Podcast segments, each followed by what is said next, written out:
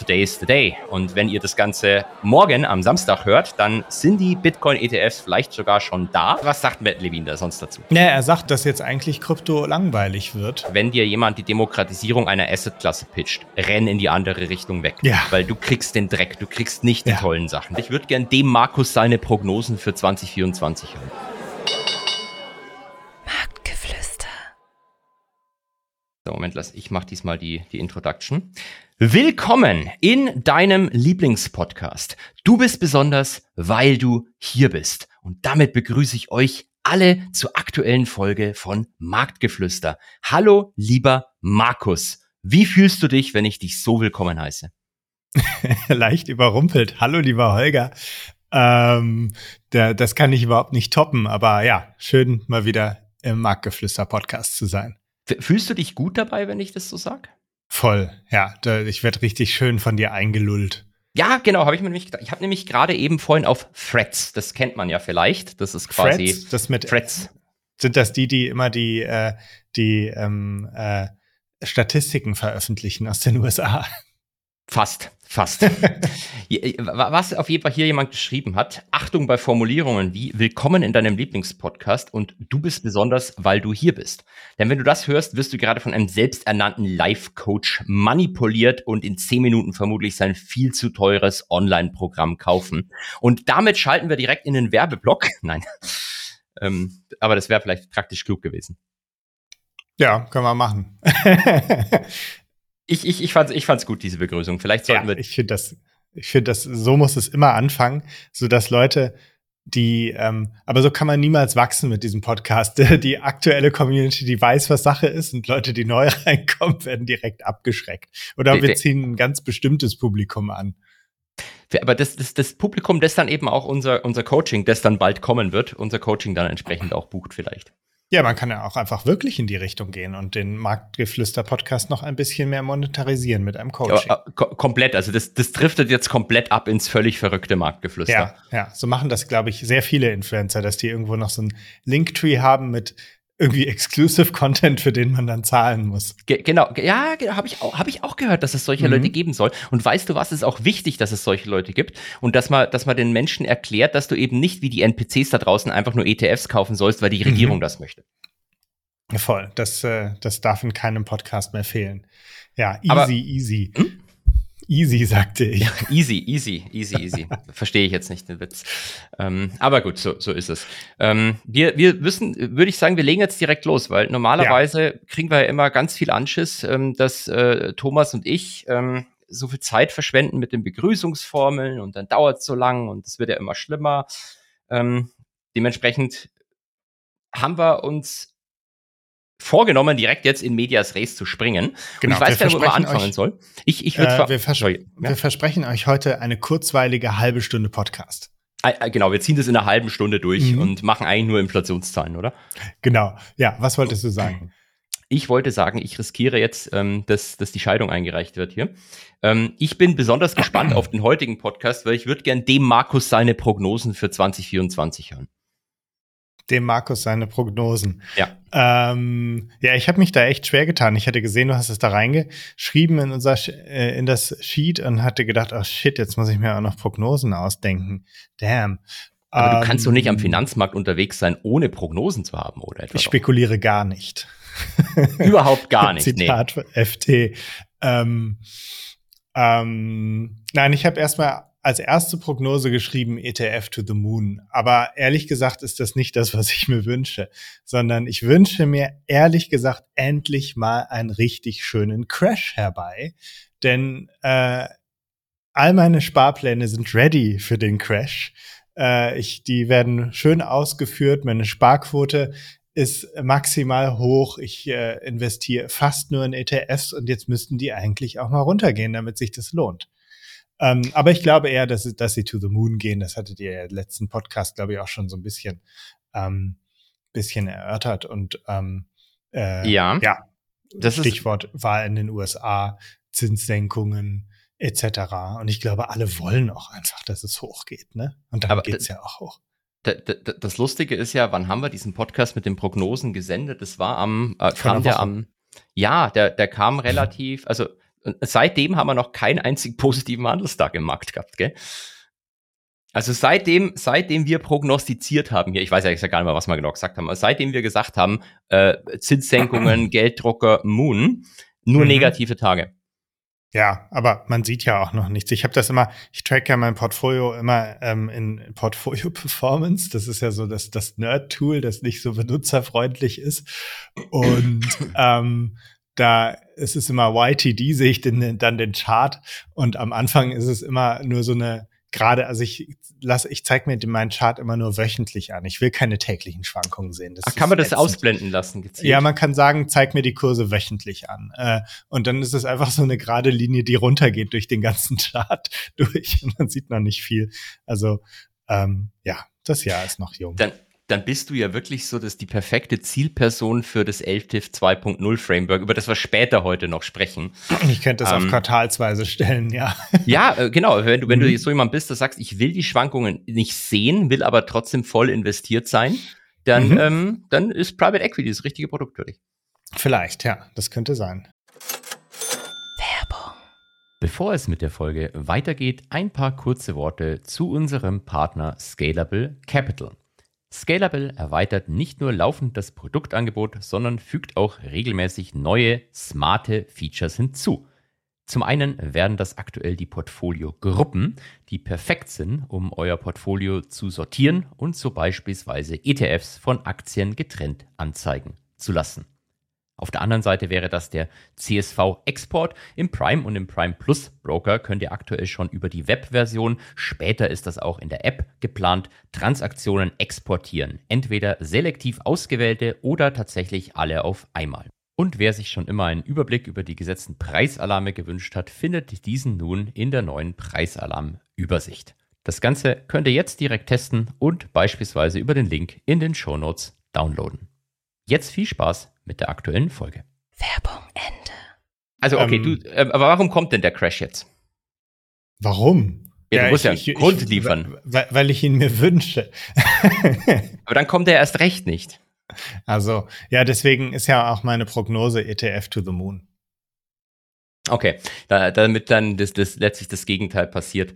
Ähm, aber hast du dich, ich, ich, hast du mal ich muss überlegen, wie ich das formuliere. Hast du mal so einen, so einen richtigen Crash im Portfolio miterlebt? Also natürlich hast du äh, nee, Marktphasen deswegen. Mit ich ich ja. bin in der Hinsicht noch jungfräulich. Das, äh, äh, ähm, das, das ist mein Problem. Ich, äh, ich möchte das gerne mal erleben.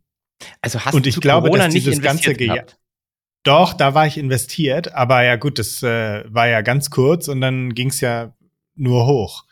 ähm, das ähm, ja, war also jetzt nicht fand, so das spannend. waren schon dramatische vier Wochen. Ja. Bis dann wieder hochgegangen ist. Ja, ja. Ähm, nö, hatte mich irgendwie nicht so gejuckt. Da habe ich mich eigentlich eher gefreut über die niedrigen Kurse und deswegen freue ich mich auch immer über jeden Crash. Ähm, weil ich frage bloß deswegen, weil es gibt ja schon viele Leute, die, die sagen immer, ähm, buy and hold und du musst im Crash musst du richtig rein investieren. Und wenn mhm. er dann kommt, dann, dann sagen sie, ja, ich habe jetzt erstmal einen Sparplan ausgesetzt. Ich glaube, es geht noch tiefer runter. Mhm. Ähm, das ist ja also immer die, dieser übliche Denkfehler. Ähm, ich könnte vier Prozent auf dem Tagesgeld kriegen oder minus X äh, mit meinen Sparplänen. Also kurzfristig. Mhm. Äh, also äh, pausiere ich die Sparpläne und investiere aufs Tagesgeld. Was ja jetzt year to date zumindest nicht falsch war. Ja, year to date schon. ja, aber äh, im Einjahresrückblick war es äh, ähm, falsch. War es nicht, aber gut, es gibt ja auch, ich würde ich würd, ich würd dir ja immer erwidern, es gibt ja auch Produkte, die bieten dir Tagesgeld plus noch entsprechende Alpha-Rendite. Aber dann sind wir ja bei den bösen Hedgefonds, zu denen ich später auch noch was sagen möchte. Ich mhm, habe nämlich bei mhm. Bloomberg so tolle Performance-Zahlen gefunden, die dann auf Twitter auch gleich ähm, in alle falschen Richtungen kommentiert wurden. Aber wir, ich gebe die ganze Zeit Ausblicke. Ich will jetzt eigentlich deine Ausblicke hören. ja, das Was müssen wir alles in diese halbe Stunde reinsqueezen, ne? Genau, richtig, ähm, richtig, richtig. Ja, ja. Äh, meine zweite Prediction ist, ähm, da ich ja nicht nur in, also ich, ich predikte jetzt einfach nur so, wie ich sozusagen investiere. Ähm, meine zweite Prediction ist, da ich ja auch ein bisschen in Bitcoin äh, investiere und schon jetzt seit, ja schon relativ lang, die das auch per Sparplan jeden Monat bespare, mhm. ähm, glaube ich, es kommt ein All-Time-High. Ähm, aber ich glaube, Bitcoin wird niemals die 100.000 Euro erreichen in 2024. Moment, niemals oder in 2024? In 2024 zu keinem Zeitpunkt. Okay, okay, so möchtest du sagen. Also stellst du ja. quasi gegen meine Prognose, die ja genau die äh, Komplementärmenge dazu ja. vorhergesagt ja. hat. Ja, also Bitcoin Moon, aber äh, nur ein bisschen. Hat für dich Bitcoin ähm, einen, einen ökonomischen Nutzen? Nö. Es ist für mich reine Spekulation und mich fasziniert halt die Blockchain. Hat ja nichts mit und, Bitcoin zu tun oder nicht hm? direkt. Hm? Also das ist ja das Lustigste, dass viele Leute ja, ja, sagen, Bitcoin-Investoren verstehen eigentlich also gar nicht, wie die Blockchain mich, funktioniert. Mich, mich, mich, mich fasziniert, wie das Ganze funktioniert. Hm? Und ähm, als ich mich zum ersten Mal damit beschäftigt hatte, hatte ich dann halt auch wirklich Lust, in Bitcoin zu investieren. Aber nö, so einen richtigen Nutzen sehe ich nicht. Und wir kommen ja gleich innerhalb der nächsten halben Stunde auch noch ähm, zu einem Thema, warum Bitcoin wahrscheinlich in Zukunft richtig langweilig wird. Oh ja, oh ja, da bin ich gespannt auf deine, deine, deinen Take zu diesem Artikel. Aber lass mich noch mal ganz kurz was zu Bitcoin fragen. Ähm, jetzt ähm, warst du kurz weg. Oh jetzt. Also Internet in Deutschland ist echt die, der größte Dreck überhaupt. Wer war noch mal diese Person, die sagte, man braucht kein WLAN an jeder Milchkanne? Hat es jemand mal gesagt? Es gab irgendwann mal eine Politikerin, die sagte zum Thema Breitbandausbau, also man muss ja jetzt auch wirklich nicht an jeder Milchkanne äh, äh, ähm, äh, ein, gutes Internet haben. Wer könnte es gewesen ja. sein? Ah, Vielleicht das ist das unsere ehemalige CDU-Wissenschaftsministerin. Ah, ähm, die aus dem Münsterland. Ich habe den Namen äh, Blond. Nee, der Name ist mir entfallen. Ich, äh, da ich ja letztlich Wissenschaftsminister Anja Ministerin, genau, unterliege, auch wenn gleich auch nicht der Dame im Bund, beziehungsweise es war ja damals die Dame im Bund, es ist ja nicht ja. diese Person ähm, halte ich mich da ein bisschen zurück. Und schau, ist sau peinlich, weil ich früher konnte ich dir jeden Vize-Fraktionsvorsitzenden aufzählen. Heute weiß ich nicht mal, wer ist denn gerade in der Bundesregierung Wissenschaftsminister oder Ministerin? Äh, BSW steht nicht für Bündnis Sarah Wagenknecht, sondern Bettina Stark-Watzinger. Stimmt. Danke, danke, danke. Ja. ja, gut. Äh, ähm, ja, wo waren ich, wir stehen geblieben? Genau, ihr habt es mitbekommen vielleicht. Ich bin gerade rausgeflogen, weil Internet in Deutschland ist grundsätzlich immer scheiße. Jetzt bin ich mit meinem Handy drin. Das ist zwar auch Internet in Deutschland, aber es ist deutlich stabiler ähm, interessanterweise. Ich, ich wollte irgendwas zu Bitcoin sagen. Genau, ihr lehnt euch ja weit aus dem Fenster bei Finanzfluss, dass ihr de, den mhm. Hass der Bitcoin-Community auf euch zieht. Wenn du mal Urlaub machst, dann werden wahrscheinlich so Bitcoin-Maximalisten am Strand stehen und deine Fähre am Andocken aufhalten, oder? Ja, das könnte sein, ja. Und dann muss ich die Fähre wieder zurücknehmen und kann, äh, dann sind die da alle mit ihren, äh, ja, was, was fahren die denn so Bitcoin? Mit ihren Lambos. Lambos, die stehen da alle mit ihren, ja, alle mit ihren Lambos. Genau. an, der, an der ähm. Fähre und hindern mich, äh, genau. Ja. Das war tatsächlich mal auch ein politischer Gag. Ähm, ich sag dir Klaus Ernst was? Mhm, der hat doch, der fährt doch so einen alten 911er Porsche, ne? Genau, und der war ja mal Vorsitzender von der Linkspartei und ich kann mich genau. erinnern, weil da gab es irgendwie die Diskussion dann, äh, warum der einen Porsche fährt. Ähm, aber mhm. gut, und dann hat, hat irgendwie, glaube ich, die Junge Union bei einem Parteitag aufgerufen, nee, nicht die Junge Union, die FDPler, die, die jungen Liberalen waren es, man solle doch bitte alle mit möglichst vielen Porsches jetzt vor, de, vor das Versammlungsgebäude von dem Parteitag fahren. Ich weiß aber nicht, ob das dann jemand gemacht hat oder nicht. Ich finde, ich finde, ein Porsche ist ein wichtiges Auto in Deutschland, weil, ähm, habe ich schon oft gesagt, ähm, wegen Klimawandel sollte man regionale Produkte kaufen. Ja, und ich eben. hier als Baden-Württemberger mhm. ähm, habe da nicht viel Auswahl dann im Wesentlichen. Ja, das ist richtig. Ja. So, also ähm, Bitcoin nie 100k. Finde ich scheiße. Ja, das ist meine Prognose. Was macht, aber, denn, was, macht, ähm, was macht denn Bitcoin prozentual von deinem Portfolio aus? Irgendwas Einstelliges. Also, ich werde nicht es, es wird für mich nicht, äh, selbst wenn die über 100k gehen, bin ich nicht reich. Ja, aber dann, wenn du, wenn du 10% hast zum Beispiel oder fast 10% ja. und die verdreifachen sie jetzt nochmal, dann machst du ja durchaus aufs Gesamtportfolio ähm, 20% Rendite schon mal.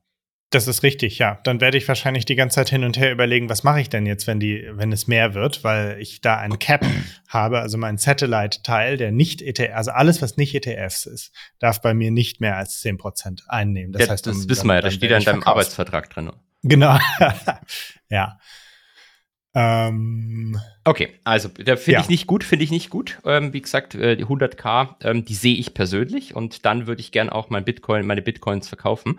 Da ich aber noch welche gekauft habe, ich habe geguckt, ähm, ich bin äh, Ende letzten Jahres habe ich noch gekauft. Das heißt, ich muss damit mit diesem ein Jahr steuerfrei ähm, noch entsprechend durchhalten. ja, das, das kriegst du ja hin, oder? Außerdem, ähm, der Fre diese Freigrenze wird, wurde jetzt auf 1000 Euro erhöht Ja, das, das bringt ja von nichts. 600. Das bringt dir Ja, nichts, nichts. da kannst du dir kein Lambo von kaufen. Kann aber kein Lambo von kaufen.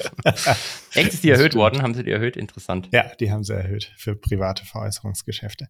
Ähm, beziehungsweise ich weiß nie so richtig, ob sie jetzt erhöht worden ist oder ob die noch im Vermittlungsausschuss hängt, weil das Wachstumschancengesetz ja immer noch nicht durch ist. da kennst dich du besser aus als ich. Ich habe da, hab da auch, früher war ich so ein richtiger Politik-Nerd, da hätte ich das auch mitverfolgen können, aber mittlerweile ist Wachstumschancengesetz, ist es das Ding, wo, wo ursprünglich hieß, da macht der Das- Lindner, dass die Aktien weniger Steuern zahlen und am Ende ähm, können jetzt äh, die, kann ich die, die Abstimmungs, Ab, das Abstimmungsverhalten von Aktionären beschränken auf der Hauptversammlung. Durch, Ich bin mir ehrlich gesagt nicht sicher, ob es das Zukunftsfinanzierungsgesetz Alles war oder das Zukunftsfinanzierungsgesetz. Nee. Wachstumschancengesetz oder noch was anderes ist. Das Wachstumschancengesetz ist das, wo eigentlich alles drinsteht, was sich dieses Jahr ändert. Und es hat sich bisher noch nicht geändert. Ähm, ja, Aber ähm, die, die Steuerkurve haben sie angepasst, weil ich zahle weniger Steuern. auch Also, das also minimal, ist, das, was halt ähm, jedes Jahr gemacht wird.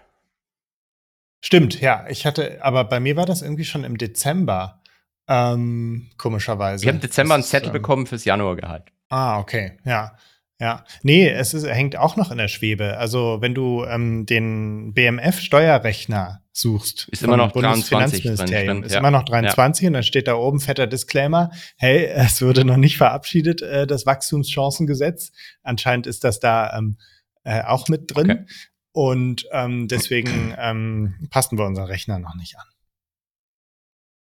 Gut, Ja. dann Dritte sind wir Prognose. bei der Politik direkt. Hm? Dann sind wir direkt Genau. bei der Politik. Dritte Prognose ist, die, die Partei von BSW äh, schmiert richtig ab und fliegt aus dem Europaparlament. Und mit BSW meine ich Bettina Stark-Watzinger, also die FDP. Mhm. Aber das ist doch fast unmöglich, oder? Genau, deswegen, man muss ja auch, Ich wollte gerade sagen, Moment, es gibt eine, gibt ja keine 3%-Hürde mehr. Es Da gibt- gar nicht es gibt gar keine, es gibt gar keine Hürde.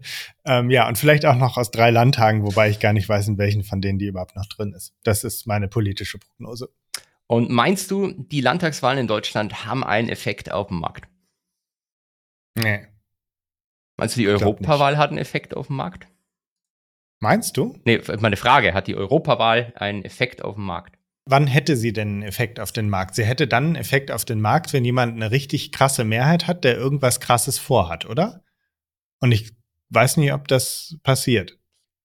Ja, ich wüsste jetzt auch spontan. also was Krasses vorhat im Sinne von lass Freihandel abschaffen oder, oder was auch immer, ne?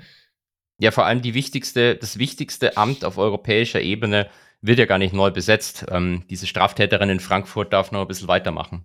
Die hat ja acht Jahre Stimmt. insgesamt. Das wird nicht neu besetzt und die ich meine, selbst wenn, wenn es irgendwelche komischen Mehrheiten im Europaparlament gibt, dann heißt das noch lange nicht, dass irgendeine komische Person auch äh, Kommissionspräsidentin, Präsident oder Präsidentin wird. Hast du, ähm, hast du da eine Prognose? Wer wird Kommissionspräsidentin? Weil letztes Mal wusste ja jeder, dass es Frau von der Leyen wird. Die stand ja auf jedem Wahlzettel. Stimmt, ja, die stand ja zur Wahl. ähm, nee, gar keine Ahnung. Gar keine Ahnung. Was hältst du von der Also Kanzlerin? aus, das glaube ich nicht. ich glaube es auch Da, nicht. dafür, dafür, dafür ist sie zu umstritten. Ähm, ja, aus Deutschland gäbe es ja dann noch Katharina Barley, die ja immer sehr ähm, äh, gepusht wird. Aber ich weiß auch gar nicht, ob die nur in Deutschland Spitzenkandidatin ist oder auch auf europäischer Ebene. Die hat irgendwas. Auf, Ähm, ist die nicht Vize? Vizepräsidentin Präsidentin vom, vom Europaparlament. Parlament, ja. genau, ja. ja, nee, keine Ahnung. Vielleicht wird es auch keine deutsche Person, sondern irgendwie eine Franzosin. Das glaube ich nicht. Also Das das, ist, glaubst du nicht? nee, das kann ich mir nicht vorstellen, dass die, dass die Franzosen sowohl die EZB haben als auch die Kommission. Stimmt. Das ist, also, Stimmt. glaube ich nicht. Ich meine, es, Ja. sollte eigentlich in heutiger Zeit scheißegal sein, sondern vielleicht eher auf andere Dinge ankommen. Aber es Ja. ist Regionalproports. Als ehemaliger Bayer weiß ich einfach, wie wichtig sowas ist. Ja, aber sehr beliebt sind sonst auch immer die kleinen Länder, irgendwie Niederlande oder so. Wobei Mark Rütte will ja schon NATO-Generalsekretär werden.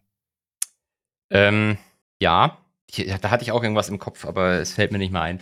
Ja. Ähm, darf der Ding jetzt eigentlich, darf, der Ding darf aber nicht die Notenbank übernehmen, oder? Der, der Stoltenberg. Das weiß ich nicht. Der wollte doch in. Äh, der wollte eigentlich Notenbankchef werden. Und dann kam aber der Ukraine-Krieg und dann durfte er nicht Notenbankchef werden, sondern musste nochmal verlängern. Genau, aber die Verlängerung endet jetzt genau, und deswegen wird jetzt. Mark Rütte NATO-Generalsekretär. Dann könnte ja Stoltenberg jetzt äh, ähm, tun, worauf er Lust hat. Ja, oder die Flinten-Oschi wird das am Ende noch. Chefin der NATO norwegischen, also Nein, norwegischen Notenbank, nee, ist noch besser. Das, das finde ich noch besser, genau. Die wird, gut. die wird Chefin der norwegischen ja. Notenbank, das finde ich gut. Ja, ja. Okay, ähm, soweit die Prognosen.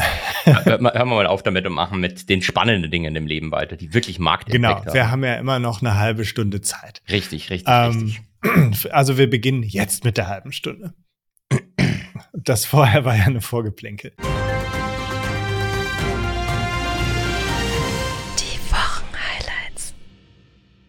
Willst du das Thema Bitcoin Spot ETF einmal einführen? Ja, also wir haben das ja, glaube ich, schon vielleicht im letzten Podcast angemerkt und immer wieder mal gehabt. Es gibt ja in den USA, also generell ist das Problem, wenn ihr ähm, institutionellerer Anleger seid, könnt ihr nicht so ohne weiteres Bitcoin kaufen. Da spielt halt auch so, so Fragen wie Custody und du kannst ja nicht einfach äh, einen Coinbase-Account aufmachen und da dann die, deine, deine Coins lagern. Ähm, oder die Coins werden ja nicht da gelagert, aber ähm, der, der, der, lassen wir mal das. Ähm, deswegen wurde immer schon diskutiert, wäre es nicht eine gute Idee, einen ETF zu machen. Dann kaufe ich einfach ein Wertpapier, das hat eine Wertpapierkennnummer oder im amerikanischen dann halt irgendwie eine, eine ISIN oder sonst was. Ähm, dann können es auch Institutionelle besser handeln. Und ursprünglich war ein ETF ja auch dafür gedacht, dass es ein Produkt sei, mit dem möglichst viel hin und her getradet werden kann. Ähm, und jetzt ist das Problem, in den USA ist die SEC, die Börsenaufsicht, ähm, die wird regiert von einem netten Menschen, der hieß Gary Gen äh, heißt Gary Gensler. Der sollte eigentlich erst der große, der große Jesus sein. He was the chosen one. Haben alle gedacht, wenn der kommt, der hat sich so über Krypto, kennt, gibt's auf, auf in, meinem, in einer meiner Vorlesungen zeige ich immer Videos von Gary Gensler zu seinen Vorlesungen über Krypto. War ja vorher irgendwie Professor in komme ich jetzt gerade nicht drauf, da wo auch die, die Eltern von der, von der Caroline Professor oder der Vater, glaube ich, von der Caroline Professor war. Naja, jedenfalls ähm, hat die SEC wohl eine, eine, eine Regel. Ähm, ETFs sind eigentlich, sollten eigentlich nur auf Produkte erlaubt sein, deren Preisbildung in den USA stattfindet. Und das tut halt mhm. Bitcoin mhm. nicht, wissen wir ja alle. Ähm, aber Bitcoin Futures tun das. Deswegen gibt es schon ETF auf Bitcoin Futures. Das ist aber aufgrund der Terminstrukturkurve scheiße für Anleger. Jetzt die Frage, wann kommt endlich das Spot ETF? Da habt ihr letztes Jahr dann Grayscale gegen die SEC ähm, eine, eine Klage gewonnen und dann war irgendwie klar, die Argumente der SEC, das zu verweigern, die fallen langsam weg. Und äh, mehr und mehr wird jetzt erwartet, dass für dieses Jahr das Ganze kommt. Und jetzt gab es da weitere Bewegungen, entsprechenden Filings. Da gehen wir jetzt vielleicht nicht zu so sehr ins Detail. Ähm, aber äh, long story short, Today is the day. Und wenn ihr das Ganze morgen am Samstag hört, dann sind die Bitcoin-ETFs vielleicht sogar schon da. Zumindest wenn man ähm, manchen äh, Experten wie äh, äh, Bloombergs Eric, ich kann seinen Namen nicht merken, ich vergesse es immer, Balchanus, glaube ich, äh, glauben darf, äh, steht die steht die Genehmigung für, für einige der großen Emittentinnen direkt bevor. Äh, Genehmigung heute am Freitag, Handel vielleicht sogar schon am Montag. Aber erstmal nur in den USA oder überall? Äh, in den USA, aber ähm, ja. in Kanada. Also man kann den in Deutschland äh, über Lang und Schwarz oder sowas handeln? Nee, ne? Äh, ziemlich sicher nein, weil äh, US-ETFs ja. kannst du ja nicht so, darfst du eigentlich in Deutschland nicht handeln, weil die, die, ja. die Produktinformationsscheißdings da fehlen. Wenngleich es manche Broker gibt, die dich US-ETFs handeln lassen, obwohl ich jetzt unterstellt, dass geht eigentlich, ist mit MIFID nicht konform, aber who cares. Ähm, ja. Es gibt ja in anderen Ländern sogar schon ETFs. In Kanada, glaube ich, gibt es einen Spot-ETF. Mhm. Ähm, in Deutschland gibt es ja die ganzen ETCs, ähm, was quasi fast das gleiche ist, aber Emittentenrisiko vielleicht noch mit dabei, selbst wenn die besichert sind. Also ein bisschen was anderes. Ähm, aber äh, hier in Deutschland wirst du den erstmal nicht handeln können. Ja, also große News und es bleibt alles so, wie es ist. Es bleibt wahrscheinlich alles so, wie es ist. Wobei, lass mich noch einen Satz sagen, habe ich mich selbst gerade, muss ich mich selbst korrigieren. Ähm, du kannst denn als Privater nicht handeln, aber die Produkte, als Privater brauchst du ja eh nicht. Kannst du die normalen Coins kaufen. Als Institutioneller ja. hast du natürlich kein Problem, einen US-ETF zu kaufen. Ja, außer du bist als Privater ein bisschen konservativ unterwegs und äh, und möchtest nur die Produkte kaufen, die du kennst. Äh, und da hattest du einen richtig schönen Artikel von Matt Levine äh, bei Bloomberg äh, verlinkt. Der liest sich so ein bisschen so wie, äh, das bedeutet jetzt äh, Punkt für den Markt und kein Punkt für die, für die äh, Kryptoszene. Ähm, der sagte, als damals 2021 FTX äh, die 32 Milliarden ähm, Bewertungen anstrebte, ähm, war deren Ziel, den kompletten Markt zu tokenisieren, also den, mhm. den traditionellen Markt, die Aktien und so weiter zu tokenisieren und, äh, und, und damit sozusagen das neue Goldman Sachs zu werden, was ja jetzt ja, passiert ist. Genau, wollte gerade sagen, ist doch, ist, äh, ist doch gut ausgegangen. Nee, nee, was jetzt passiert, ist ja genau das Gegenteil, dass dieser, ähm, äh, dass, dass dieser, ja, wie kann man das sagen, neuer Markt ist ein, ein Begriff, der schon besetzt ist, ähm, dass dieser Markt jetzt sozusagen in traditionelle Produkte äh, überführt wird und oder diese Produkte jetzt in den traditionellen Markt überführt Weil es jetzt die ETFs gibt statt die Coins. Genau, genau. Es ah. gibt jetzt keine tokenisierte Apple-Aktie auf der Blockchain, mhm. sondern äh, die der ähm, Bitcoin kommt jetzt in ein traditionelles Produkt Produkt rein. Äh, bevor du da weitermachst, ich finde es mega ja. interessant. Ich will auch alles dazu hör, gleich hören. Ich will bloß an, anmerken, ja. äh, so ganz stimmt's nicht, oder? Also FTX wollte das neue Goldman Sachs werden. Das haben sie doch eigentlich geschafft. Sie sind jetzt eine Institution, die jeder auf der Welt hasst. Ja, das stimmt. Ja, also, das ist richtig. Aber nur, dass sie halt auch nicht mehr existieren. Ne? Das ist der Unterschied. Da weiß ich gar nicht, ob legally die Entity nicht. Ja. Vielleicht sogar ein Restart noch, vielleicht, aber egal. Vielleicht ähm, gibt es sie in der Form, in der es lange noch Wirecard gab. Ähm, ja. Was, was sagt Matt Levine da sonst dazu? Naja, er sagt, dass es, ähm, dass jetzt eigentlich Krypto langweilig wird.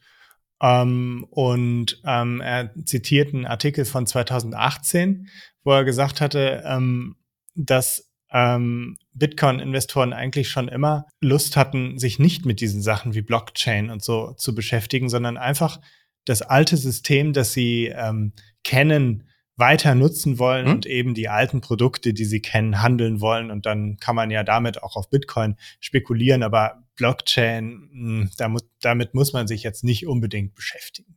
Also Bitcoin ist ja tatsächlich einfach nur eine simple Anwendung des das, das, das genau. von, ja. von einer Blockchain. Ja, aber also was ich jetzt damit meine, ist dieser, dieses ganze, ich muss mir eine Wallet äh, eröffnen, hm. ich brauche irgendwie eine sichere Hardware-Wallet oder was auch immer. Also muss ich alles so Ich habe das, das alles halt, bei Bison hm? liegen. Und wenn was schief geht, dann gehe ich zu Ledger. Aber wirklich, hast du, hast einen Ledger? ich habe einen Ledger, ja. Ja, ich habe immer 10% bei, bei BSDEX also auch bei Ritchie. Ja. Und, oder teilweise bei Ritchie und ähm, 90 Prozent auf dem Ledger, weil ich immer denke, ja, wenn ich ein bisschen rebalancen will, dann habe ich noch ein bisschen was dort, aber ähm, ja. Aber hast du keine mm. Angst, dass der Ledger verloren geht oder dass du irgendwas falsch gemacht hast beim Setup oder? Kann passieren, aber es ist ja jetzt auch nicht äh, so viel drin. Also du, ich weiß ja nicht, was dein, dein, dein, dein, dein Gesamtvermögen also, ist. Also. Anteilsmäßig nicht so viel drin. Das, das ist richtig, aber Mm, ja. Ähm, nö, ich finde das äh, so cooler. Die Frage ist, ob man es jemals nochmal irgendwie zu erträglichen Kosten irgendwo hin transferieren kann. Das ist eher meine Sorge. Ähm, weil die Netzwerkgebühren, warte, ich muss mal eben, ich, wenn man, wenn man googelt Mempool, dann findet man äh, eine Website, wo man äh, sieht, äh, wie verstopft sozusagen gerade die Pipeline ist und entsprechend ähm, äh, hängen davon ja dann auch die Transaktionskosten ab beim Bitcoin. Ähm, ja, ist voll. Ist voll. jeder, jeder, der sich auskennt mit der Blockchain, denkt sich jetzt, the fuck. ist voll. Also ist voll, ist geht voll. gar nichts mehr im Moment. das ist relativ voll. ähm, also eins, zwei, drei, vier, fünf, sechs, sieben, acht, Nee, 500 Blöcke äh, sind noch in der Warteschlange. Ähm, ja, das heißt, ja, es gibt einfach eine irre lange Warteschlange für Transaktionen, weil ja immer nur eine bestimmte Anzahl an Transaktionen durch kann. Es wird ja immer nur alle zehn Minuten ein Block gemeint. Und äh, ich weiß noch, als, als der Krypto-Hype, wann war das, 2021 war, mhm. ähm, da war, da war diese Warteschlange nie so lang. Da waren immer schon so die nächsten ja, abzählbaren Blöcke gefüllt. Und äh, wenn man jetzt ähm, äh, irgendwie einen durchschnittlichen, eine durchschnittliche äh, Transaktionsgebühr bezahlt hat, dann hat es mal maximal ein, zwei Tage gedauert, bis die Transaktion dann durchging. Aber ja, das ist eher meine Sorge, dass ich die vom Ledger nicht mehr wegkriege und dann auch nicht mehr handeln kann. Das wäre natürlich ähm, ein Treppenwitz der Geschichte, wenn Bitcoin jetzt auf über 100k geht ja. und du immer mal verkaufen kannst. Ja, ja, das würde dann dafür sprechen, sie auf einer Börse zu lassen, ja. Ja, wobei dann halt ähm, Richie mit meinen Coins irgendwann abhaut. Ja. Ich habe ja gestern ja. mit ihm gesprochen ja. und habe ihn darauf angesprochen, hey, wir erwähnen dich die ganze Zeit im Podcast als Test, dass du den eh nicht hörst. Und er so, ah, stimmt, aber ich werde ihn jetzt bald mal anhören. Ich werde ihn jetzt bald mal anhören. Deswegen dachte ich, ich bringe heute ganz oft Richie hier, äh, ja, Richie, Richie hier rein. Richie, Richie. Ja. Ähm, ein anderes Risiko, das ich sehe, ähm, ist, also sagen wir mal, ähm, also wir sagen ja immer, in einem ETF sind die Aktien als Sondervermögen getrennt vom Fondsvermögen verwahrt mhm. und ähm, äh, wenn der Fonds in Pleite geht, das ist klar. Das wird ja bei diesem ETF auch so sein. Ähm, bei Aktien könnte ich mir vorstellen, wenn jetzt jemand ähm, irgendwie die Aktie veruntreut, also sagen wir mal, jemand klaut das Wertpapier, dann könnte man wahrscheinlich relativ easy äh, das wieder rückabwickeln, weil das alles elektronisch ist und, äh, und irgendwie gucken, wo es hingegangen ist. Und dann, dann kann man so eine Aktie eigentlich gar nicht klauen. Ähm, und es, also es ist eigentlich kein Thema. Ähm, das wäre ja bei Kryptowährungen schon eher möglich. Es muss sich da nur jemand irgendwie reinhacken oder jemand äh, äh, verwahrt den Private Key nicht richtig und dann ist das Ganze weg. Und dann kann man das auch nicht mehr rückgängig machen und man kann eventuell auch gar nicht nachverfolgen, wo es hingegangen ist. Du könntest schon ähm, die, ähm, die Blockchain forken und das rückgängig machen, oder? Ja. Ich glaube, das war mit äh, Ethereum mal passiert, wenn ich mich nicht täusche. Aber das wäre doch dann ein richtiger Treppenwitz der Geschichte. Das wäre richtig geil, der, wenn BlackRock seine Coins wieder Markt. Genau. Ja, genau. wenn BlackRock hat es verbaselt, hat Bitcoins verbaselt, weil sie ihr System nicht gesichert hat und die Blockchain muss dafür geforkt werden. Also das wäre dann wirklich ein, ein Gewinn des traditionellen Marktes, wenn das passiert. Das war ja wirklich, ich, Gary Gensler, also der SEC-Vorsitzende, hat das mhm. ja so mal gesagt. Er findet Krypto irgendwie deswegen gefährlich, weil ähm, es kann nicht sein, dass der, die Regierung, der Staat oder staatliche Institutionen dann jedes Mal einspringen müssen, wenn Krypto 30 Prozent fällt, um die ganzen Banken zu retten. ähm, was aus, aus vielerlei Gründen ja sehr witzig ist, wenn man über diese Geschichte nachdenkt und sich ja, überlegt, ja. wann die Notenbank einspringt, um den scheiß Aktienmarkt zu retten die ganze Zeit. Ja, stimmt.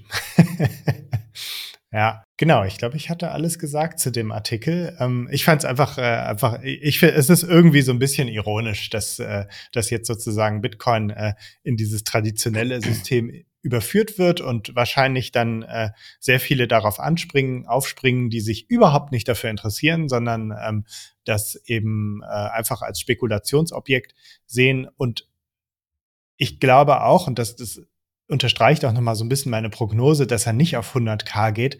Es wird einfach langweilig. Es, äh, ich glaube nicht, dass der noch so gehypt sein wird, wie er das früher war, wenn da so viele drauf aufspringen. Das ist halt die Frage. Ich meine, was den ja durchaus volatil macht, ist es, dass es halt so diese riesen Whale Wallets gibt, also irgendwelche mhm. Leute, die unfassbar viele Coins haben. Und mhm. wenn die einfach so random, was die ja teilweise auch mit Absicht machen, einfach mal random mhm. das ganze Orderbuch durchverkaufen mit einer einzigen mhm. Market Sell Order. Ähm, ich, ich weiß gar nicht, ob das, ob das so abgefangen werden kann von Institutionellen dann. Ähm, ja, solange eben noch dieses, ich sag mal, Ungleichgewicht besteht. Ich meine, wenn ja. irgendwann BlackRock dann, wir wissen ja, BlackRock, ähm, den gehört ja die ganze Welt. Ähm, mhm. Wenn den irgendwann Bitcoin auch noch gehört, dann mag es vielleicht anders sein.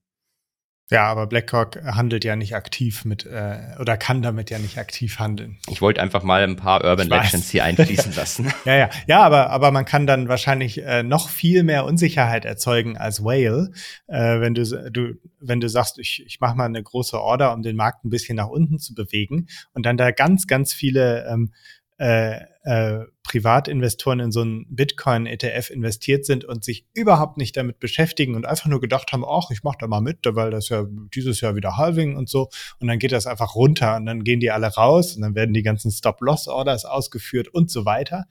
Ähm, dann kann ich mir vorstellen, dass man damit richtig Panik erzeugen kann. Das ist doch gut, weil dann kann man günstiger nachkaufen. Stimmt, das ist der Crash, den ich eigentlich will. Den du eigentlich möchtest.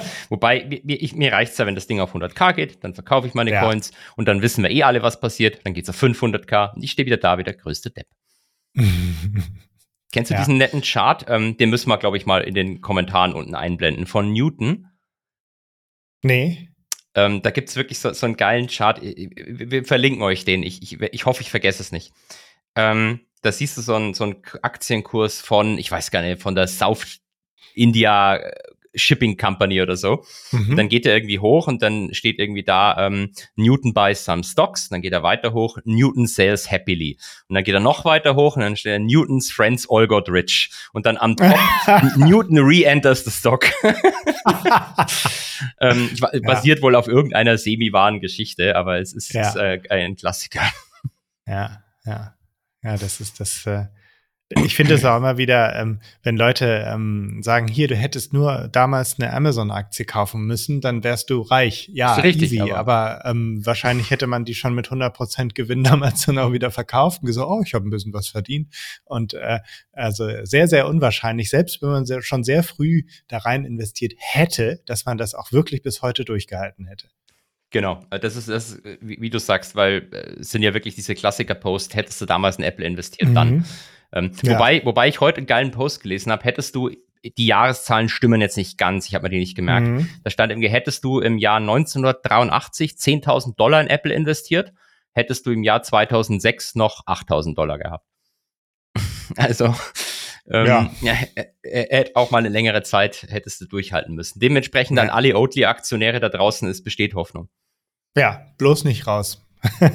Apropos raus, ich äh, habe äh, kaum mehr Aktien. Ich äh, bin jetzt fast nur noch in ETFs, Krypto und äh, Pershing Square investiert. Portfolio Check. Okay, dann lass uns das als nächstes Thema direkt nehmen, weil das hatte ich auch mhm. ganz oben aufgeschrieben. Nochmal, ich riskiere hier die Scheidung, indem ich das frage.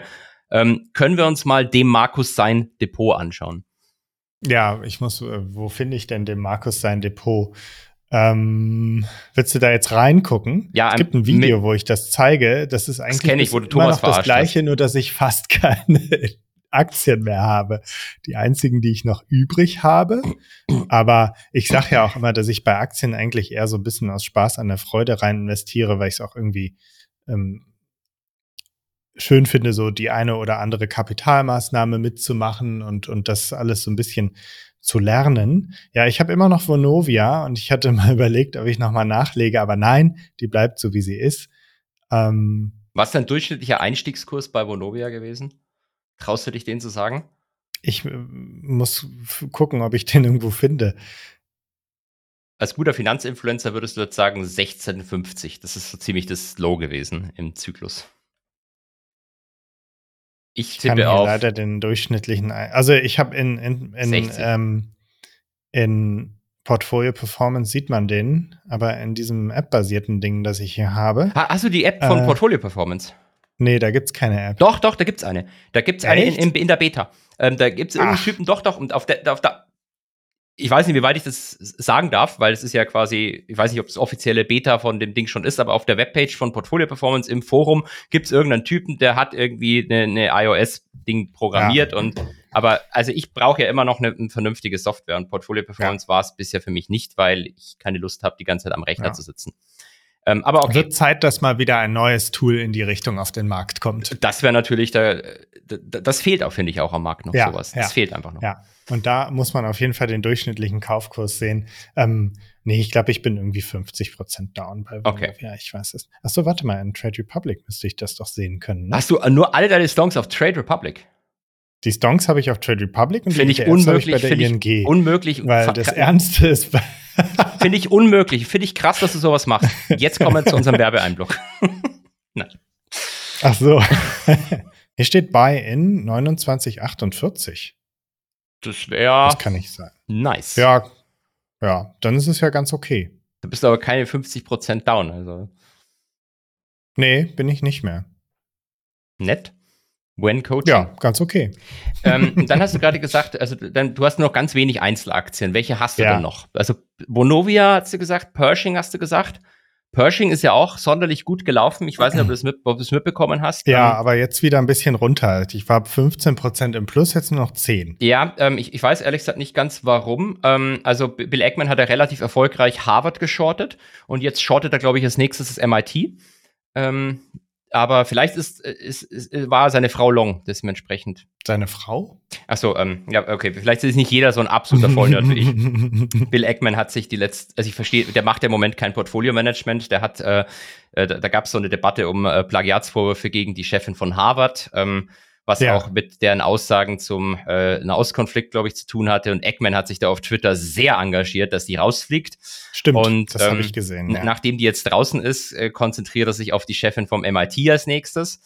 Und jetzt kam aber irgendwie raus, dass seine eigene Frau, gegen die gibt's jetzt, die ist auch Professorin und gegen die gibt's jetzt mhm. Plagiatsvorwürfe. Also ah, okay. Ähm, ich, ich weiß nicht, ob der im Moment viel, viel Zeit hat, sich ums Portfolio zu kümmern, sagen wir es mal so. Ja, ja, verstehe. Ja, bei Twitter habe ich auch mal so ein bisschen das Gefühl, dass er sich eher um Politik, äh, mit Politik beschäftigt als mit, was, was ist Twitter? Kenne ich nicht. Was ist das? Äh, bei, ach so, ich, äh, hab, ich habe den neuen Namen vergessen. X. X, X, ja, das kenne ich, das kenne ich. ja, der Name war mir entfallen. Ähm, ja. Ich sag's dir ganz ehrlich, ähm, ich bin jeden Tag auf X. Jeden Tag. Ähm, ich bin gespannt, ob Walter Bloomberg irgendwann auf Threads geht. Und ja. uns dann da Coachings verkauft. Ja, das wäre toll. Dann, dann kann man sich nämlich bei Twitter oder wie auch immer das heißt, abmelden. ähm, also es ja. gibt eine Sache, die stört mich massiv bei Twitter, wenn ich das mal so sagen darf. Ähm, das ist, das, das, ich würde weggehen, wenn Walter Bloomberg da weg wäre. Weil, also was mich massiv stört an Twitter ist das App-Logo. Ich finde, das, das passt, das Blaue hat perfekt gepasst. Ich hatte unten im mhm, iPhone nur mhm. vier blaue Apps und da ist jetzt eine so, so schwarze App dabei, die nicht mal richtig schwarz ist, sondern auch so, so Risse drin hat. Es sieht einfach scheiße aus. Mein gesamtes Layout vom iPhone ist zerstört. Ich weiß nicht, Ach so, was ich du hast ein soll. iPhone, ja. Sonst hätte ich gesagt, bei Android kannst du die Designs auch irgendwie so ein bisschen auf deine Standard-Designfarbe äh, umstellen. Dann hast du gar keine App-Farben mehr. Das ist richtig, aber ich bin ja Content-Kreator und ähm, nee, äh, das iPhone-Ding ist halt irgendwie auf, auf Instagram besser abgestimmt, die iPhone-Kamera. Also die Stories, die mm. ich eh nicht mehr mache, aber die schauen halt besser aus im ja, Scheiß. Ja, wenn ich mit meinem Pixel äh, ähm, Drei. Stories äh, schicke, nee, was ist das vorletzte? Sieben, ne? Kann sein, ja. Oder acht, ich weiß es nicht mehr. Ähm, dann, dann kann unser Social Media Manager Jule Diemer nicht erfüllen. ähm, I see. Aber ja. mit Pershing bist du happy noch. Da bin ich sehr da, happy mit und das ist auch die einzige Position, die ich, äh, also ich, ich, wär, ich habe keine Lust mehr, irgendwelche neuen Aktien zu kaufen, weil ich einfach keine Lust habe, mich damit zu beschäftigen und es ist eh immer völlig random und, äh, und äh, läuft auch nicht sonderlich gut. Deswegen ein ähm, paar habe ich noch drin. Ähm, Pershing Square behalte ich, den bespare ich auch weiter mit einem Sparplan, aber die anderen werden peu à peu abgestoßen, abgestoßen. und dann gibt's da nichts Neues mehr. Pershing ist ja auch eigentlich, ist ja eigentlich keine Einzelaktie. Nee, ähm, eben. Ist, ist das ein, ist eigentlich ein ETF. Ein hochkonzentrierter oder ETF. Oder ein LTIF. Nee, äh, ein LTIF. Ich, ich würde sagen, ein hochkonzentrierter ETF, oder? Ja. Ähm, weil so viele Stonks hat er jetzt nicht drin. Ich glaube, ähm, neun oder so. Ja, waren das, als sowas ich das letzte Dreh. Mal geguckt hatte. Mhm. Ist bekannt dafür, dass er so hochkonzentrierte ja. Portfolien ja. laufen lässt. Okay. Ja. Ähm, und außerdem bin ich ein großer Fan von Alphabet und dann habe ich gedacht, die sind da auch drin. Dann, äh, Seit diesem Jahr, glaube ich, oder? Ich glaube, mhm, Alphabet genau. ist relativ neu dabei. Ja. Ähm, vielleicht bei der Gelegenheit, äh, wenn wir jetzt gerade schon bei Hedgefonds sind, können wir mal ganz kurz über Hedgefonds Returns lesen oder sprechen. Das wollte ich ja. aber ganz kurz ergänzen, weil ich hatte ähm, einen Bloomberg-Artikel gelesen gestern. Ich weiß gar nicht mehr, um was es da gegangen ist. Es ging um vielleicht um einen speziellen Fonds, aber ich weiß noch nicht mal um welchen. Auf jeden Fall ist da eine Tabelle am Ende erschienen. Eine Tabelle von ähm, den Renditen oder Performances mancher Hedgefonds im Jahr 2023. Ähm, und sie haben es sogar richtig gemacht, dazu wie die deutsche Presse. In der deutschen Presse lese ich manchmal, Citadel hat 30 Prozent gemacht. Und dann mhm. frage ich mir immer, ja, welcher Fonds denn? Also Citadel hat ja mehrere Fonds. ja. Ähm, und die haben das schön aufgegliedert. Und ähm, ich, ich habe es deswegen äh, an mehreren Stellen gesehen. Auf Twitter haben das manche Leute gepostet und gesagt, hier Hedgefonds, die sind ja mega scheiße. Auf ähm, LinkedIn hat jemand gepostet, ähm, hat auch gesagt, hier, das sind die Hedgefonds, da zahlst du ganz viel Gebühren und die Renditen sind unter denen vom Markt. Also hier Millennium zum Beispiel ähm, von, von Easy Engländer, äh, der, die einen sehr, sehr langen Track Record haben, den nehme ich, nehme ich dir zum Spaß einfach mal raus, haben 10% letztes Jahr gemacht. Der S&P hat ein paar Prozente mehr gemacht. Ähm, und jetzt sagen die Leute, hey, bist du blöd, wenn du in Millennium investierst? Und was könnte man dem erwidern, lieber Markus? Um, du hast ja ähm, als bist ja Hedgefonds-Investor, als äh, ja. Bill Eggman-Investor. Ja, die haben es einfach falsch gemacht. Die haben einfach den falschen Fondsmanager. vielleicht das, ähm, aber Millennium ist, äh, hat ja quasi ganz, ganz viele, viele verschiedene. Ja. Ähm, ja. Nee, das, das Problem ist bei diesen Betrachtungen, ähm, dass wenn du sagst, hey, die sind dumm, die haben letztes Jahr den, den Markt nicht outperformt, dann glaube ich, haben, haben die Leute, die das schreiben, haben entweder nicht verstanden, was die Strategie ist, oder wollen es nicht verstehen, weil sie selber irgendeinen Scheiß verkaufen. Also mhm. der, der Punkt ist halt, haben, letzt, haben, haben 23 den Markt nicht outperformt. Ähm, schauen wir uns noch mal die Rendite 22 an. Ähm, ja.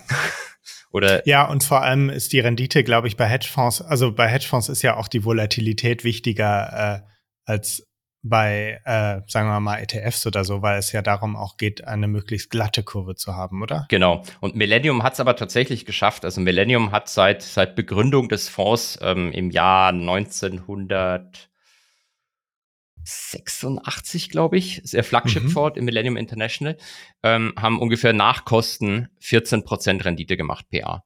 Und damit ah ja, den Markt klar outperformt, ähm, ja, bei einer Vola ja. von, von fucking vier. Ja. Also äh, ich glaube, in der Finanzkrise, das war eines der schlechtesten Jahre für Millennium, ähm, wenn ich mich nicht täusche, haben sie drei Prozent verloren. Ja. Ähm, also das ist ja ist, ist klar bei diesem Produkt, dass die in einem, in einem Jahr, wo der Markt 20, 30 Prozent macht, dann, dann werden die den Markt nicht outperformen. Aber wenn der nee. Markt minus 20 Prozent macht, dann werden die halt im Zweifelsfall trotzdem mit plus 10 Prozent abschließen. Ja. Ähm, naja. Das, ja, das hat witzig. so ein bisschen so diese Qualität von den, äh, es gibt ja unheimlich viele Schlagzeilen oder gab unheimlich viele Schlagzeilen im Sinne von, äh, ist der MSCI World gefährlich, ah, weil er jetzt mal äh, er, äh, ja. Verluste gemacht hat. Und ähm, wo ich mir immer denke, ja, ich, der Crash ist immer noch nicht tief genug. Ähm, nee, ich glaube, Vola ist schon, wenn man in der Ansparphase ist, äh, was Gutes. Gut, ja. Ähm, und Hedgefonds eignen sich dann eigentlich eher so, wenn man auf Vermögenserhalt oder so ähm, äh, schielt und dann auch die Rendite gar nicht mehr so relevant ist, sondern man eigentlich nur will, dass der ähm, äh, dass das Rendite-Reihenfolgerisiko nicht so doll reinschlägt, oder? Ja, da, da kann, könnte die auf jeden Fall nützlich sein, aber ich würde auch sagen, teilweise auch, also wenn du gerade erst anfängst und äh, mhm. nicht viel Zeit hast, dich mit dem Markt zu beschäftigen, dann ähm, ETF-Sparplan, klar. Ähm, wenn du den ganzen Tag nichts anderes machst und das mega geil findest, dann kann man auch als jüngerer Mensch über sowas nachdenken. Aber in die guten mhm. Sachen kommt man eh nicht rein. Aber der, ja. der Punkt ist, welches Argument ich immer noch anführen würde, ist Volatilität. Volatilität induziert halt Fehler. Es gibt halt ganz ja. viele Leute, die sagen, buy and hold. Und ich freue mich auf mhm. die Krise, deswegen habe ich es vorhin extra gefragt. Mhm. Aber wenn die mhm. Krise dann kommt, dann, also mein Lieblingsinfluencer hat seinen Sparplan jetzt mal ausgesetzt. Dann mache ich das jetzt vielleicht auch. Vielleicht gehe ich sogar short noch. Also dieses, dieses, ähm, man weiß vorher nie, wie man dann wirklich reagiert. Ja, sowas ja, kannst du halt ja. durch, durch solche Produkte teilweise oder ganz ausschalten. Mhm. Ähm, wenngleich trotzdem klar, ähm, für, die, für die meisten Leute ist, ist, machen die ETFs einfach mehr Sinn, auch weil sie halt zugänglich sind. Ja. Und ich muss sagen, also ich tue jetzt immer so, als würde ich mir den Crash so sehr herbeisehen. Äh, mein rationales Ich äh, weiß das, äh, sagt das auch, aber ähm, mein irrationales Ich freut sich wahnsinnig, wenn es hochgeht und äh, wird dadurch unglaublich motiviert. Ähm, also es ist schon, es ist schon nicht schlecht, wenn die Kurse hochgehen. Ja, da, da, da, da, ähm, da fühlt man sich einfach besser. Ja. Ähm, und man fühlt sich reicher. Das ist man ja auch ja, auf dem Papier, auch mhm. wenn es vielleicht fürs mhm. echte Leben. Deswegen hat ja ähm, Bill Dudley, glaube ich, der ehemalige Vorsitzende von der Fed New York, äh, damals gesagt, die Fed braucht eigentlich einen fallenden Aktienmarkt. Also vor eineinhalb Jahren war das, wo er es gesagt hat. Mhm. Weil dann fühlen sich die Leute ärmer, konsumieren weniger und das dämpft dann Inflation. Ja.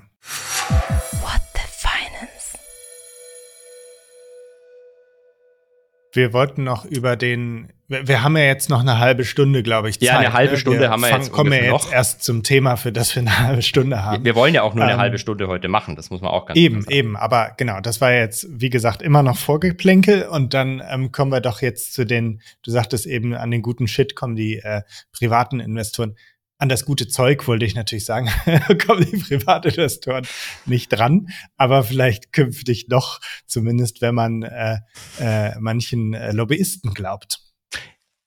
Stichwort Lobbyist. Demokratisierung. Achso, ich dachte Stichwort Lobbyist, weil ich wollte gerade sagen, ich bin Lobbyist.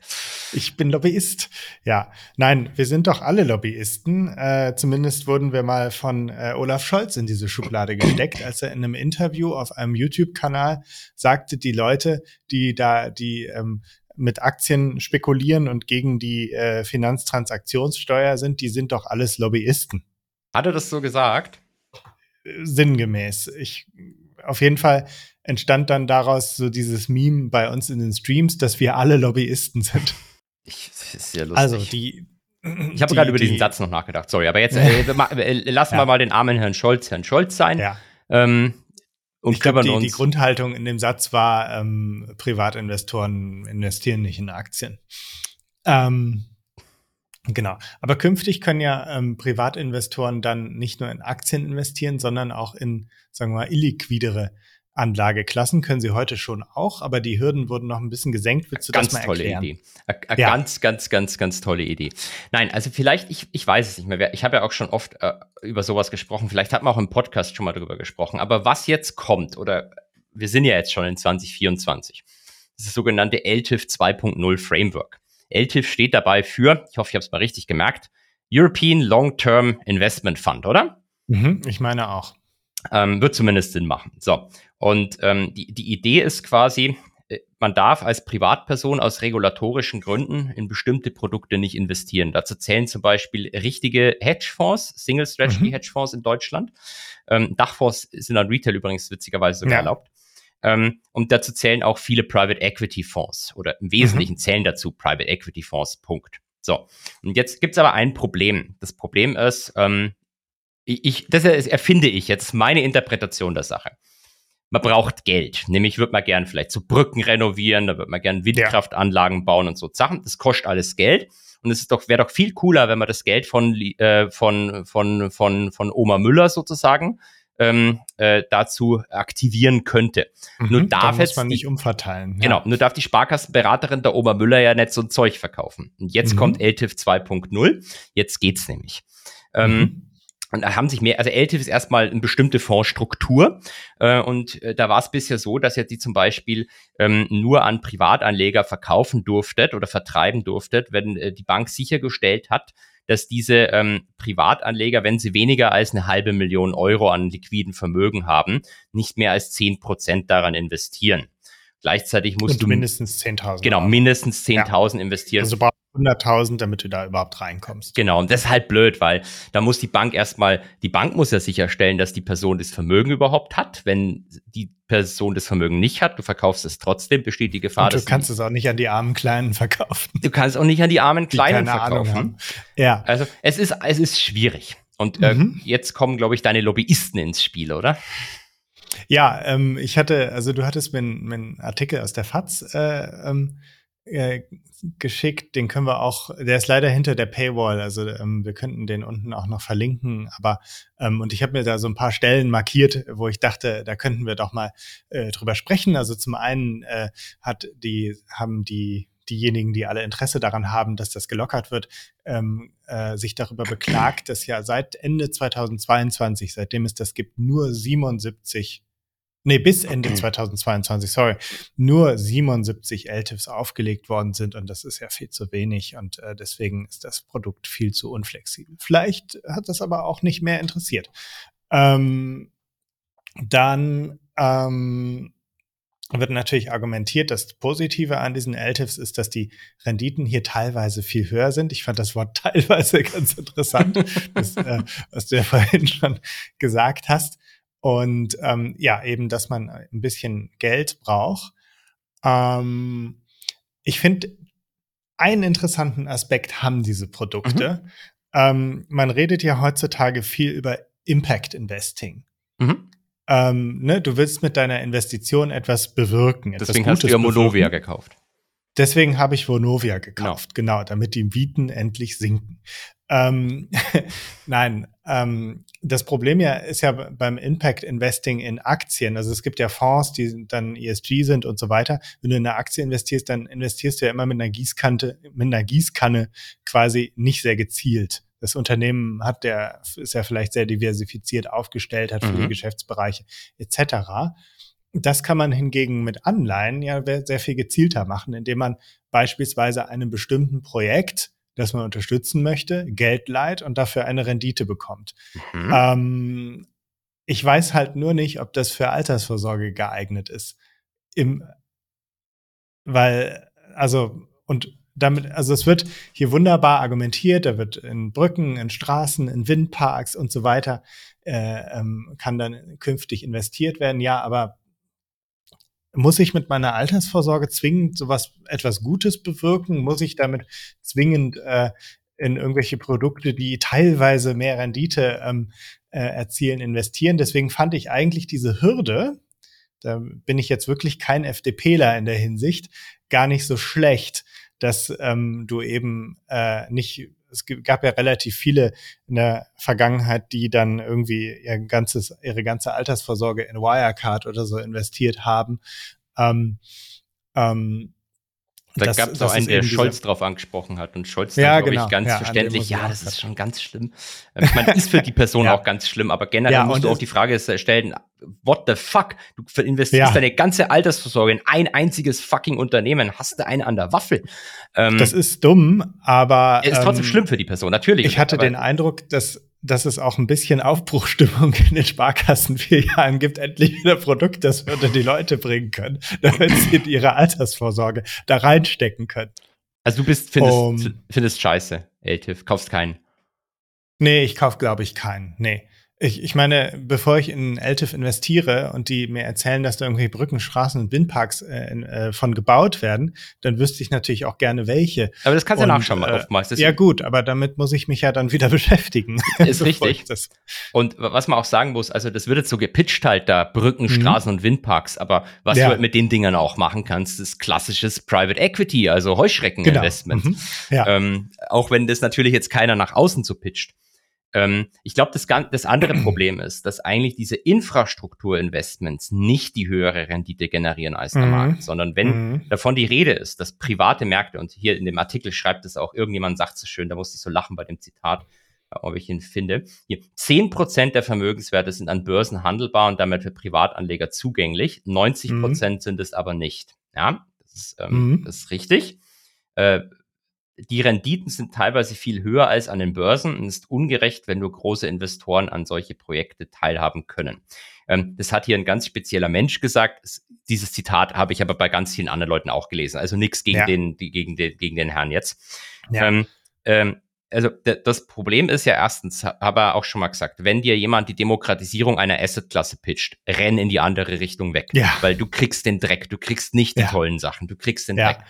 Ähm, Vor allem, ich, ich, ich weiß auch gar nicht, ob die Demokratisierung darin liegt, ähm, bestimmte Wertpapiere auf alle oder alle Leute auf bestimmte Wertpapiere loszulassen, weil ähm, wir konnten doch auch schon immer in Index, also seit den 70er Jahren in Indexfonds investieren. In, also die Demokratisierung fand ja nicht dadurch statt, dass es jetzt ETFs gibt, sondern die fand dadurch statt, dass, dass es Thomas Broker gibt, auf denen du, dass es Thomas von Finanzfluss gibt. Und äh, dadurch, dass es eben äh, Broker gibt, bei denen es viel einfacher ist. Ähm, Gebe ich dir recht? Ich wollte bloß noch mal, also äh, ist lustig, dass du ETFs ansprichst, deswegen, es mhm. hat mich jetzt aus dem Konzept geschossen, aber ist trotzdem wichtig. nein, nein, weil äh, es gibt ja. Studien, dass zum Beispiel, wenn du so ein Sammelsurium an Private Equity Fonds nimmst, ähm, klassisches ja. Leverage Buyout zum Beispiel, jetzt nicht Venture ja. Capital, und dann stellst du das gegen einen Small Cap ETF, dann sind die mhm. Renditen so ziemlich genau die gleichen. Also mhm. du kannst quasi das, was, was du da, was dir da versprochen wird, kriegst du eigentlich jetzt schon über einen, ja. über einen ETF, das Risiko. Ja, deswegen habe ich ja auch einen Small Cap ETF in meinem Portfolio. Da müssen wir auch nochmal drüber sprechen. Ich wollte eigentlich auch noch über ETFs mit dir reden, aber vielleicht, vielleicht schaffen wir das gleich noch. ja, in der nächsten halben Stunde. In der nächsten halben Stunde, genau. Ich, was einen Sachen, diese Mehrrendite ist halt, das ist halt, ähm, die, die, das ist ein Märchen. Ähm, ja. Du kannst schon zeigen, dass on average Private Equity zum Beispiel höhere Renditen erzielt hat als der breite Markt. Mhm. Ähm, diese Renditen sind aber über die letzten Jahre zurückgegangen mit dem Kapital, das in diese Strategien fließt. Also ja. du kannst, früher konntest du halt argumentieren, private Märkte waren ineffizient, weil kaum jemand aktiv drauf war. Mittlerweile hast du mhm. so viel Milliarden Volumen in diesen Märkten drin, dass es schon grenzwertiger ist zu argumentieren, dass man irgendwie Blackstone von der italienischen Regierung irgendwelche Telekommunikationskonzerne abkauft. Ist es jetzt mhm. wirklich noch ineffizient oder nicht. Ähm, äh, und, und gleichzeitig ist die Return äh, Dispersion riesig. Also die Manager Dispersion, der Abstand zwischen dem besten und dem schlechtesten Manager. Und jetzt macht Private Equity dann Sinn, wenn du halt in die besten Manager reinkommst. Da zweifle ich aber massiv an, dass ähm, diese besten Manager für Privatanleger verfügbar mhm. gemacht werden. Mhm. Dementsprechend erziehst du wahrscheinlich nach Kosten, die auch viel höher sind als bei deinen ETFs, erziehst du nach ja. Kosten, wenn du Glück hast, direkt selbe Rendite vom Markt. Ja. Und, ähm, Schön ist auch noch der Satz, erfahrene Anbieter privater Kapitalinvestments wie die britische Schroders sprechen durchaus vom Doppelten der an der Börse üblichen Renditen. Die, ja, also ja, Venture Capital zum Beispiel. Kommt bestimmt vor, ja. Kommt vor, kommt vor. Gibt mhm. auch Manager, die das über längere Zeit schaffen, mhm. aber die gehen halt nicht auf die Schroders-Plattform. Ja, ja. Deswegen, ähm, ja. Schwierig. Ja, und dann, als ich dann auch noch äh, Volks- und Raiffeisenbanken und Union Investment äh, gelesen habe in dem Artikel. Also jetzt dann, sind die dann besten war, Produkte da. dann, war, dann war mir irgendwie klar, dass, äh, dass ähm, ich, ich glaube, das ist halt schon für viele, die Finanzprodukte äh, anbieten, echt echt ätzend ist, dass ähm, durch diese in Anführungsstrichen Demokratisierung ähm, echt viele langweilige Produkte auf den Markt gekommen sind, die halt auch vernünftig sind und ja, die suchen, die suchen händeringend nach neuen Produkten, äh, die sie wieder an den Mann bringen können. Ja, und der Pitch, glaube ich, wird noch sein, ähm, dass, dass diese Produkte unkorreliert sind zu deinen ETFs mhm. ähm, und weniger Volatilität aufweisen, was halt beides falsch ist, sondern du siehst die Volatilität halt nicht so stark, genau. weil du, mhm. wie, wie viel wie wird bei der sein? Immobilie, die ist ja gar nicht Genau, volatil. die, hat du keine mhm. Volatilität, die Immobilie, ja. richtig. Nur Vonovia ist volatil. ähm, weil, weil du halt, ein, du kriegst wahrscheinlich einmal im Quartal einen Preis oder vielleicht gibt es auch Evergreen-Strukturen, die dann einen monatlichen Preis bieten, aber auf das wird's rauslaufen.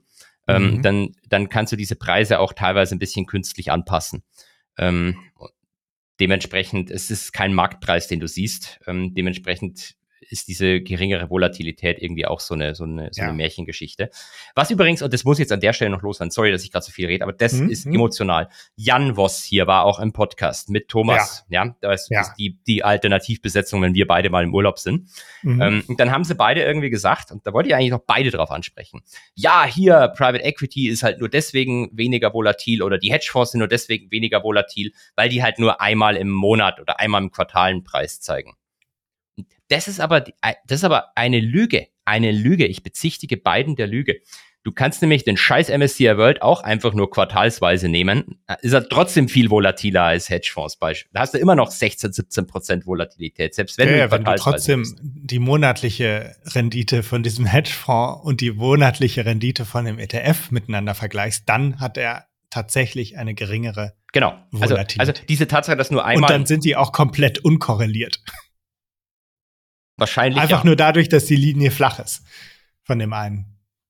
Nö, die, steigt, die steigen ja beide an und das andere steigt ja. auch an, volatiler. Also ich meine mein ja. diese Tatsache, dass du halt nur weniger Preise siehst. Klar kannst du nicht den, den Daily MSCI World mit was vergleichen, was einmal einen mhm. Quartalenpreis hat. Dann nimmst du halt aber ja. den quartalsweise MSCI World. Ja.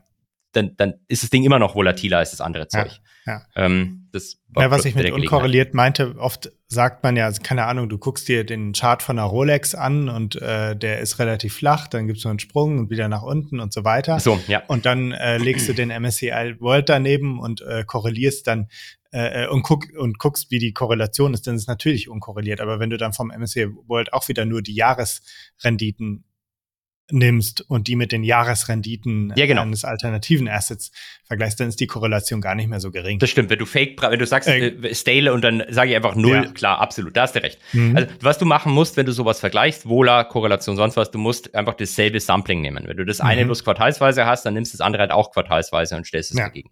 Was Rolex ja. ist aber nicht, ist aber überhaupt nicht unkorreliert. Hast du mal Rolex-Preise gesehen? Die sind ja richtig runtergekommen seit, äh, dem, seit das Money Printing. Ja, Bloomberg hat das letzte Mal irgendwann gezeigt seit das Money Printing ja. aufgehört hat, ist. Ja, ja also äh, LTIF. Ähm, äh, also der neue ab, heiße Scheiß. Ab nächste Woche dann so LTIF Sponsoring hier im Podcast. Genau.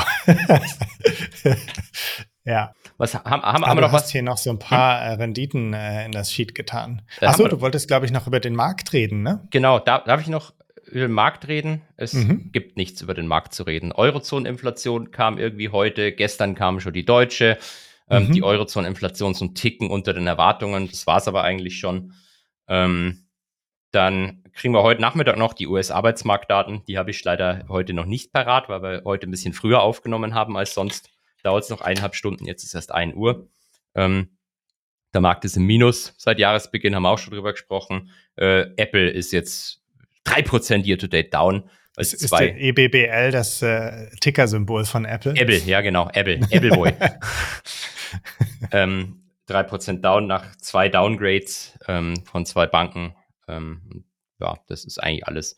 Ich, ich glaube, es wird ab nächste, übernächste Woche erst wieder richtig spannend am Markt. Das ist ja immer noch so eine halbe Feiertagswoche. Mhm. Ähm, Wobei ich schon die ersten Statistiken gesehen habe, weißt du, letztes Jahr kamen die äh, überall äh, auf allen Instagram-Kanälen alle. Ah, die ersten fünf Tage, die definieren das ganze Jahr. Wenn die ersten fünf Tage genauso verhält sich der Markt dann auch. Die sehe ich irgendwie nicht mehr, diese Statistiken. Also die, die, die, die Leute, die das letztes Jahr alle propagiert haben, ey, fünf Tage, wir sind ab, der wird ein Abjahr, ähm, habe hab ich jetzt noch nicht gehört. Jetzt sind wir fast fünf Tage, wir sind down. Wird, wird das jetzt ein Down-Jahr oder? Ja, müssen wir mal ausrechnen. Äh, die ähm, du hattest, ich fand das immer eine sehr interessante Statistik. Ähm, die Prognose für den nächsten Tag ist die, ist der Kurs von heute. Die beste Prognose. Ist so, ist so. ja. Ähm, aber das nimmt natürlich stark ab mit jedem Tag. Ist richtig, genau. Deswegen mhm. siehst du, wenn du die Preise korrelierst, nicht die Renditen, dann mhm. siehst du eine krass Korrelation bei fast plus eins und die nimmt dann so langsam ab. Halt ja, ja. Und wenn du da plus 52 Wochen nimmst, dann hat das wahrscheinlich gar nichts mehr miteinander zu tun. Doch immer noch, weil der, äh, also ist deutlich schwächer, aber halt immer noch in dem mhm. Sinne, weil eine Aktie oder ein Index jetzt nicht irgendwie 80 Prozent fällt normalerweise innerhalb von einem ja, Jahr. okay. Eine ja, Aktie schon, ja. wenn man irgendwie PayPal anschaut oder Oatly mhm. oder so, aber. Ja. PayPal habe ich übrigens nicht mehr im Portfolio. Hast du verkauft? Ja, so, ja, einfach random. Äh, ich hatte da keine Lust mehr drauf. Ja, ja ist weil heftig. alle sagen ja, seitdem die so lange stagniert schon, kann sie ja gar nicht mehr weiterfallen, ne? Das ist richtig. Ähm, mhm. Aber haben wir ja schon gesagt, die Aktie kann jeden Tag 90 Prozent fallen, bis zum Ende aller Zeiten in der Theorie. Ja, aber das, das glauben viele nicht. Ja, äh, nee, aber PayPal ist, glaube ich, wirklich so eine, so eine Aktie, wo, also Oatly mache ich immer so Spaß, weil da gibt es wahrscheinlich nicht so viele Investoren, die viel Geld in ja. Oatly investiert haben. Aber PayPal, wenn man so Social Media glauben darf, da das sind einige Leute massiv investiert und massiv im mhm. Minus. Also das äh, ist, ist, ist, ist kein Spaß für viele. Ja, ja. Keine Anlageempfehlung. Keine Anlageempfehlung, keine Anlageberatung, genau. Keine Anlageberatung. Ja. Gut. So. Sind wir am Ende? Ja, halbe Stunde haben wir noch, oder?